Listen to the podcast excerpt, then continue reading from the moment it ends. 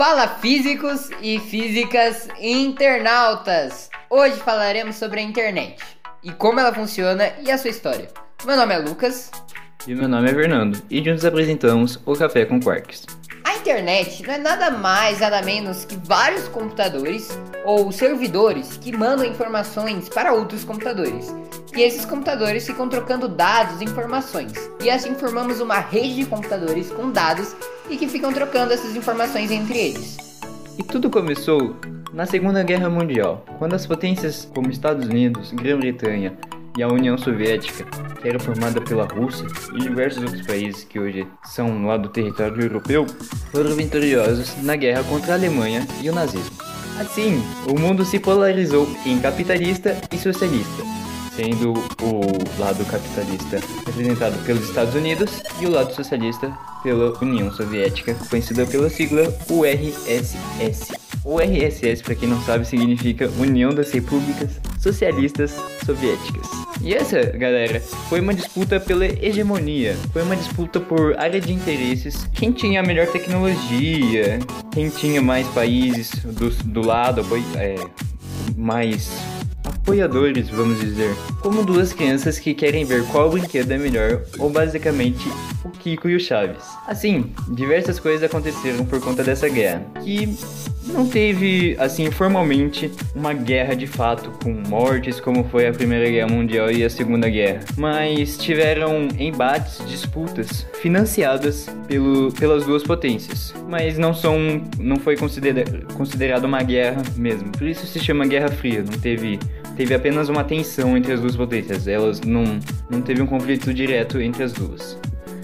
Uma das consequências da Guerra Fria foi a ida do homem à Lua. Essa foi uma das, uma das disputas da Guerra Fria, uma disputa tecnológica. Qual dos dois países possuía a melhor tecnologia para levar o homem à Lua? Ou outra disputa foi a disputa armamentista. Qual dos dois países tinha as armas atômicas mais desenvolvidas, as mais potentes para dar medo no seu oponente? E assim vivemos um, um grande momento de tensão no mundo no qual já vivíamos. Então, essa foi uma breve explicação do que foi a Guerra Fria, mas o que tudo isso tem a ver com o desenvolvimento da internet, Lucas? Pois bem, Fernando e audiência. No início, quem tinha a melhor tecnologia era a URSS e os Estados Unidos da América estavam para trás.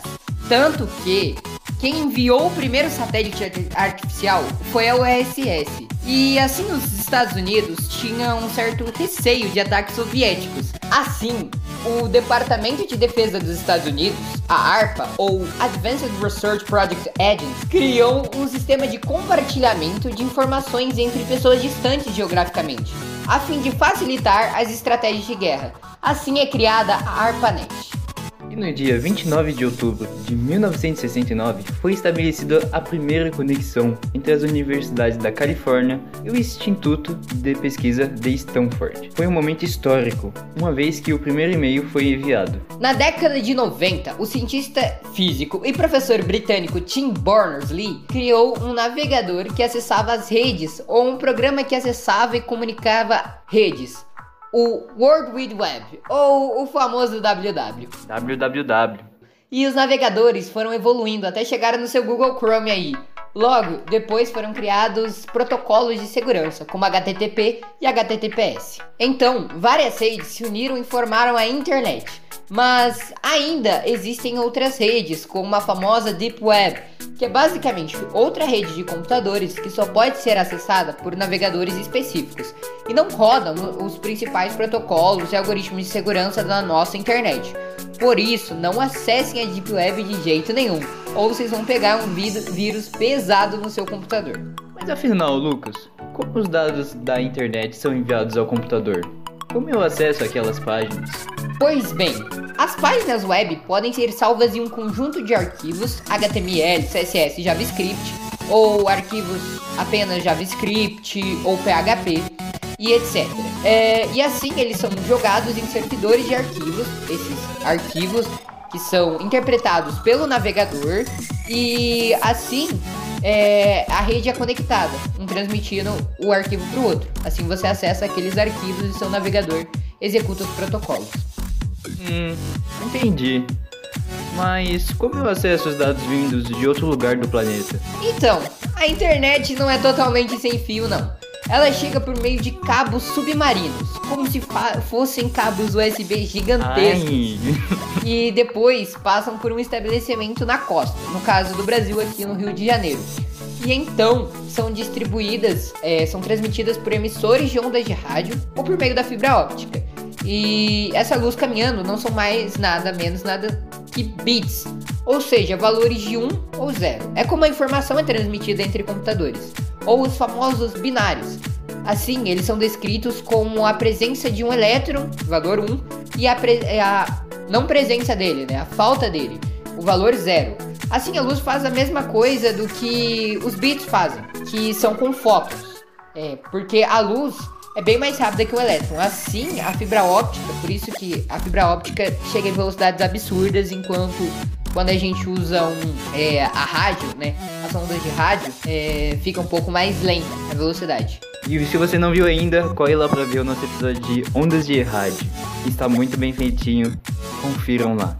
A velocidade de, de um elétron varia conforme o material no qual ele está sendo transportado, mas chega-se a resultados próximos a 1 cm por segundo, enquanto a luz está na casa dos 300 mil quilômetros por segundo. Mas é claro que temos um receptor de luz que transforma ele em elétron para você conseguir acessar os dados e tal, e assim nem toda essa potência chega até você. Mas é realmente uma diferença muito grande das ondas de rádio para as ondas é, para os elétrons e, e fótons, né? A velocidade deles. Então, pessoal, é assim que os dados chegam até você, para você dar aquela curtida na nossa postagem do Instagram. Eu sei que vocês vão lá seguir a gente no Instagram e curtir todas as nossas postagens.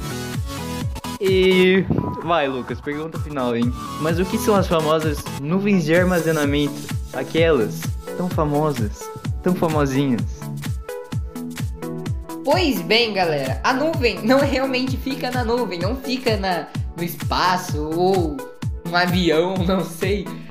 Ela fica em uma salinha fechada em várias regiões do planeta. Basicamente, os dados salvos na nuvem são servidores que guardam dados e depois transmitem na rede. Esses dados são salvos em HDs, em salas imensas e possuem diversos protocolos para você não perder aquela foto de 2012 que está no seu Google Drive ou Google Fotos.